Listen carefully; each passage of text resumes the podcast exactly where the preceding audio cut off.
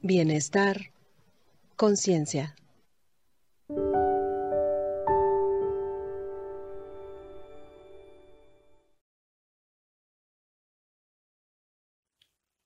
Burnout y bienestar.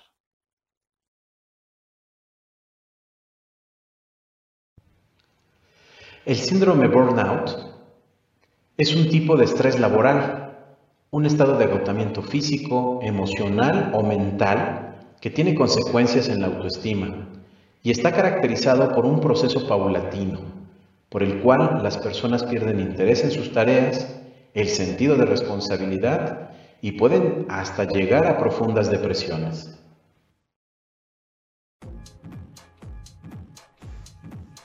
El síndrome de burnout, a veces traducido como síndrome del quemado, es una alteración psicológica ligada al contexto del trabajo y que puede constituir un trastorno debido a sus efectos dañinos en la calidad de vida.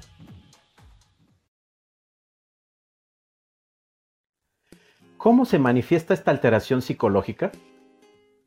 El síndrome sería la respuesta extrema al estrés crónico originado en el contexto laboral y tendría repercusiones de índole individual, pero también afectaría a aspectos organizacionales y sociales. Desde los años 80, los investigadores no han dejado de interesarse por este fenómeno, pero no es hasta finales de los 90 cuando existe cierto consenso sobre sus causas y consecuencias. Personas en riesgo de sufrirlo. Tú puedes ser más propenso a experimentar burnout si cumples varias de las siguientes características en forma de señales o síntomas. Número 1. Te identificas tan fuertemente con el trabajo que te falta un equilibrio razonable entre tu vida laboral y tu vida personal. Número 2. Intentas ser todo para todos. Asumes tareas y funciones que no te corresponden Número 3. Trabajas en empleos que están relacionados con actividades laborales que te vinculan con servicios directamente con clientes. Esto no significa que no pueda presentarse en otro tipo de labores, pero en general doctores, enfermeras, consultores, trabajadores sociales, maestros, vendedores puerta a puerta, encuestadores, oficiales de cobro y otros muchos oficios y profesiones tienen mayor riesgo de desarrollar la condición. Número 4. Sientes que tienes poco o ningún control sobre tu trabajo. Número 5. Tu trabajo es especialmente monótono y no tiene sobresaltos.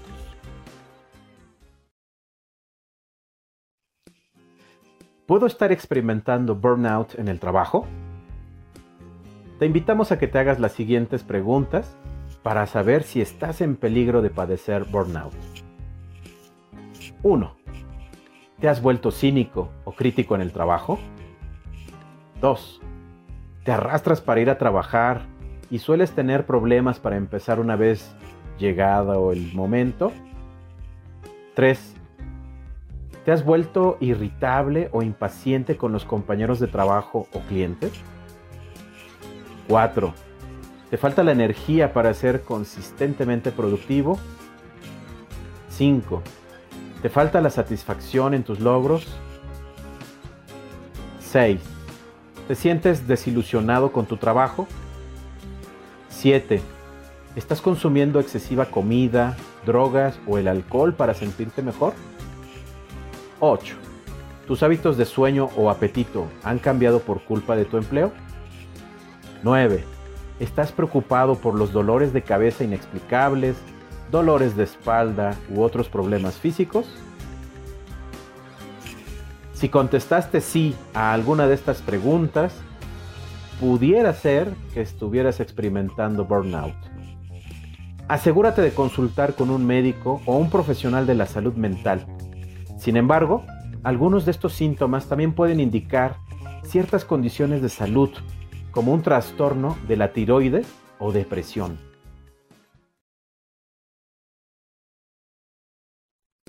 Síntomas principales. 1. Agotamiento emocional. Un desgaste profesional que lleva a la persona a un agotamiento psíquico y fisiológico. Aparece una pérdida de energía, fatiga a nivel físico y psíquico. El agotamiento emocional se produce al tener que realizar unas funciones laborales diariamente y permanentemente con personas que hay que atender como objetos de trabajo. 2. Despersonalización. Se manifiesta en actitudes negativas en relación con los usuarios clientes, dándose un incremento de la irritabilidad y pérdida de motivación. Por el endurecimiento de las relaciones, puede llegar a la deshumanización en el trato. 3. Falta de realización personal. Disminución de la autoestima personal, frustración de expectativas y manifestaciones de estrés a nivel fisiológico, cognitivo y comportamiento.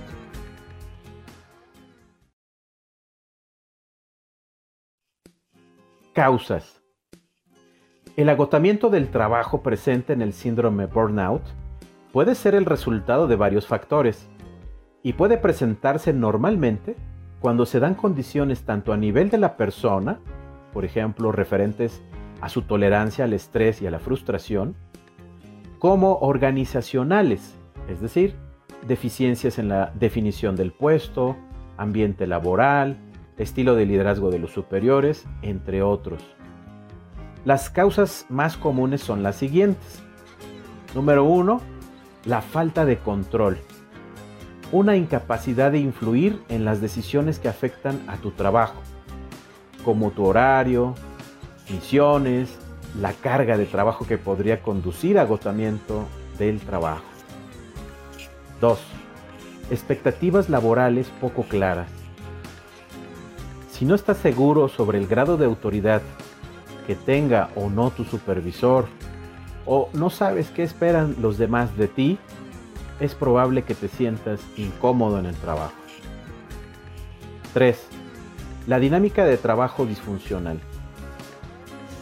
Tal vez has trabajado con una persona conflictiva en la oficina. Esta persona pudiera sentirse menospreciada por los compañeros o su jefe, quien, así lo percibe, no le presta suficiente atención a su trabajo. 4. Las diferencias en los valores. Si los valores difieren de la forma en que tu empleador hace negocios o atiende las quejas, la falta de correspondencia puede llegar a pasar factura. 5.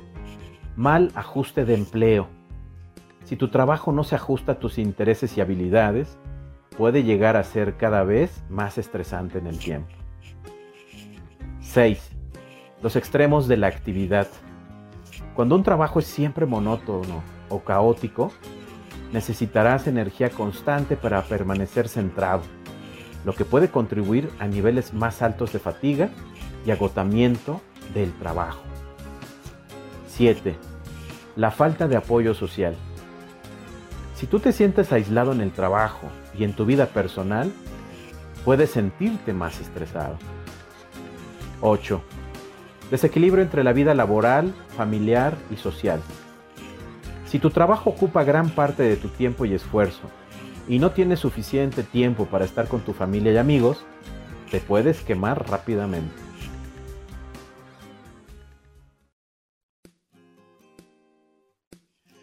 Efectos psicológicos y en la salud.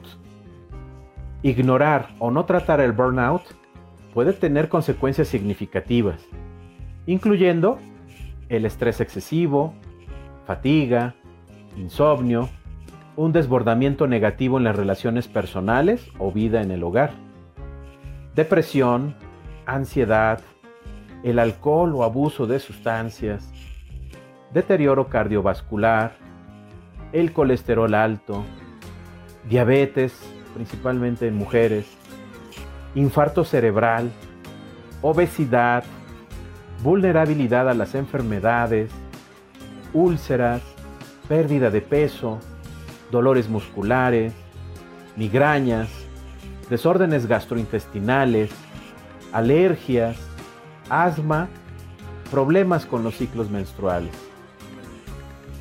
Recuerda, si crees que puedes estar experimentando burnout, no ignores sus síntomas. Consulta a tu médico o a un profesional en salud mental para identificar o descartar la existencia de condiciones de salud subyacentes.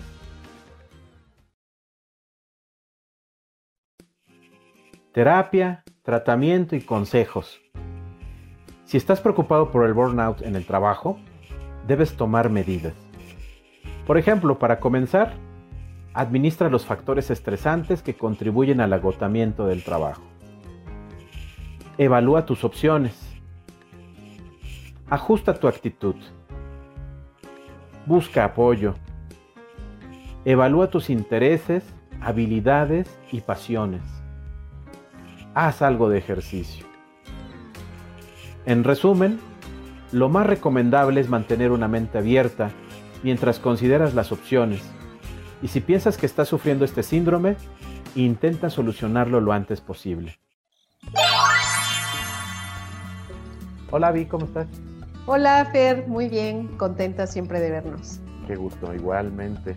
Oye, pues eh, este tema eh, en estos tiempos se hace muy, muy, digámoslo así, prudente, muy necesario este síndrome del quemado, eh, hablando de este estrés crónico incluso que se puede manifestar en alguien por el tema, no solamente laboral, se manifiesta ahí, pero eh, por las causas que hemos visto, pues puede surgir hasta por la relación que tenemos en casa, ¿no? Con nuestros familiares, con nuestros amigos, etcétera.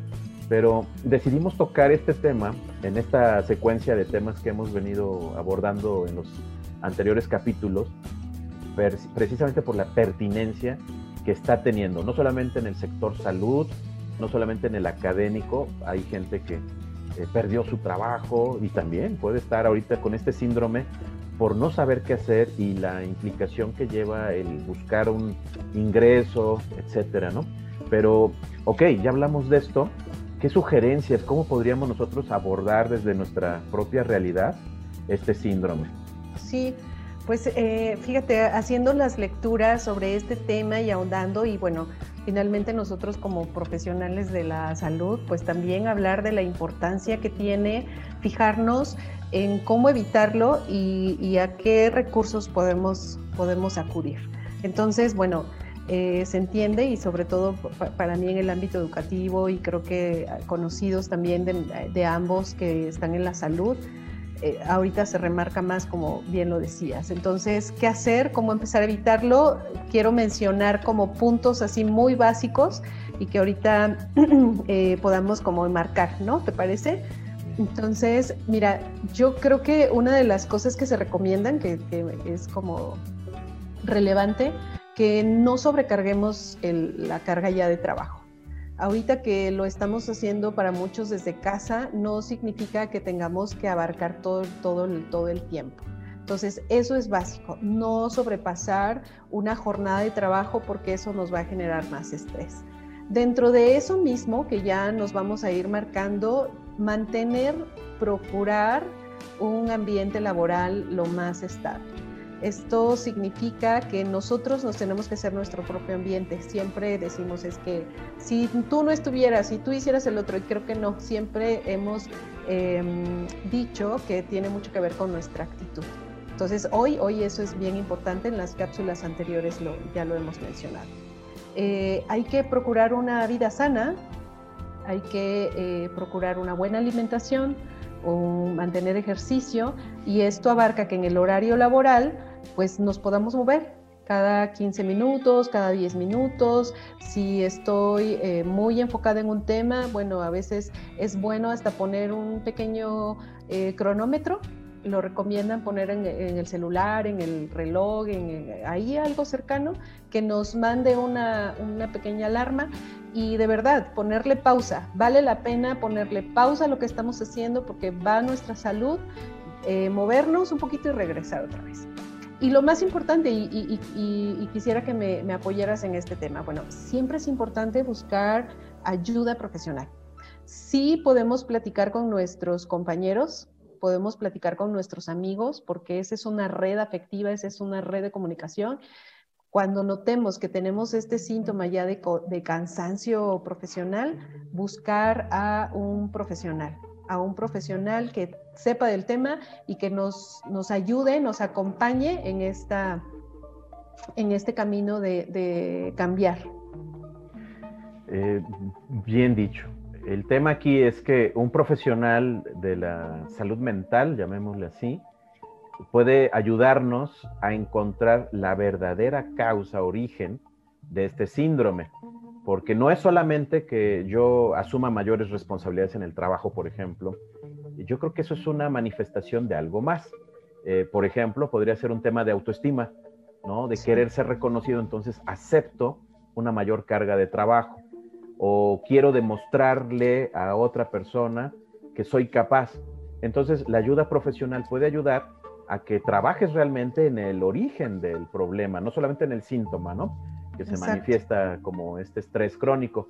Entonces, el platicar ya es una buena herramienta, ¿no? Platicarlo, el decir me siento frustrado, cansado, agotado, muy bien, pero eh, si realmente queremos, digamos, modificar eso, eh, la ayuda de unos profesionales o un profesional en el tema nos va a venir bastante bien. Sí, y, bueno, eh, creo que también para quienes nos están escuchando y, nos ven es como hacer entonces este ejercicio de dónde me viene este, este cansancio o este hastío que ya estoy sintiendo, porque efectivamente creo que tiene que ver con nuestras expectativas de vida. Em, yo lo he dicho en otros lugares, a veces nuestra función laboral o a lo que nos hemos dedicado a veces ha sido circunstancial y, a eso hay que agregarle entonces nosotros el ingrediente de buscar una satisfacción personal, porque si no, esta insatisfacción de no estoy haciendo lo que me gusta o lo que yo esperaba o lo que yo soñé algún día, eh, no quiere decir que no podamos encontrar ese camino que tú dices, o sea, más allá que que es del trabajo, o sea, el trabajo es lo que me tiene así, es ir un poquito más atrás para encontrar de dónde, de dónde inicia esta insatisfacción, ¿no? Y el tema de la semana pasada, que era la procrastinación, pues también viene en juego, ¿no? Con este síndrome, porque al no sentir precisamente esa satisfacción o al vivir esta confusión de responsabilidades, podríamos dar como respuesta una actitud procrastinadora, ¿no? De esperar, de aplazar. Ahora, hagamos el paréntesis, o sea, hay gente que no tiene trabajo y, con todo respeto estamos mencionando esto. Estamos hablando específicamente de quienes ahorita de alguna manera están laborando. Incluso el teletrabajo, el home office, pues vino a incrementar horas, ¿no? Horas de, de trabajo y vaya, eh, platicando con los expertos, pues me vengo enterando que pues ahora por esta situación de, ah, en algunos casos que así lo permitió, el estar laborando dentro de la casa, pues provocó más roces entre la familia. Y pues es bien importante, como con este enfoque con el que tú nos estás hablando, eh, tener un lugar específico donde poder realizar estas tareas de trabajo adecuada, ¿no? O sea, no, no, solamente en el comedor, no solamente, incluso hasta en la misma recámara, ¿no? Porque pues uno se distraería más y el tema de preparar el lugar físicamente, por así decirlo, ayudaría también a que la mente se concentre.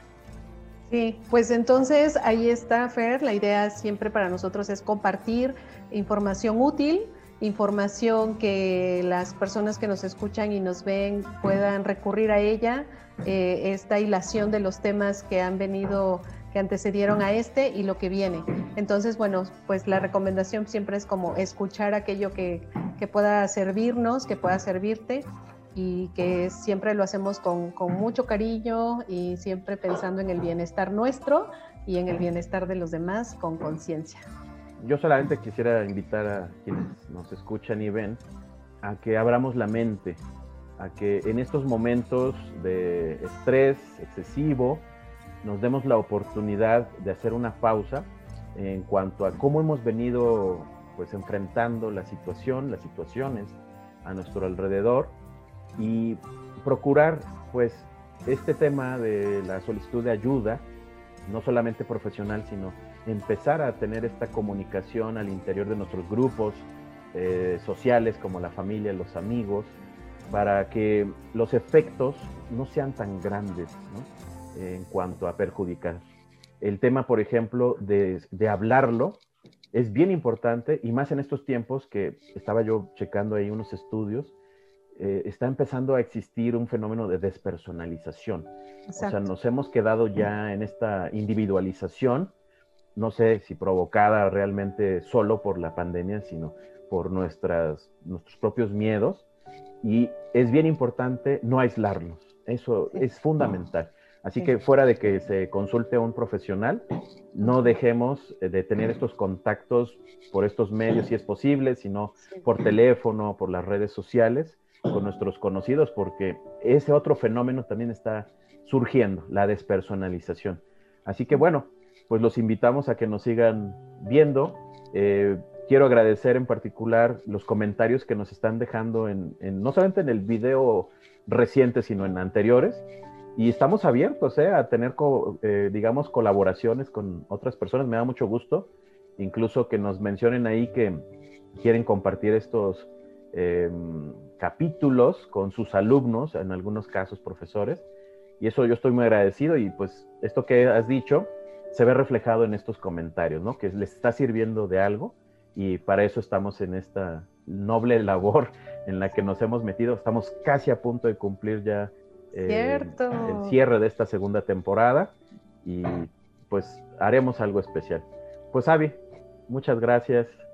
Igualmente, Fer, muchísimas gracias. Pues sí, ya igual un año, aparte de que vamos a cerrar la temporada, igual un año de que iniciamos este, este, esta aventura, este sueño, esta, esto, esto que estamos viviendo y que también eh, me siento muy agradecida de hacerlo. Así que muy bien, pues nos vemos en la próxima entonces. Te mando un gran abrazo. Gracias, un abrazo, cuídate y gracias a todos. Chao, bye. Chao.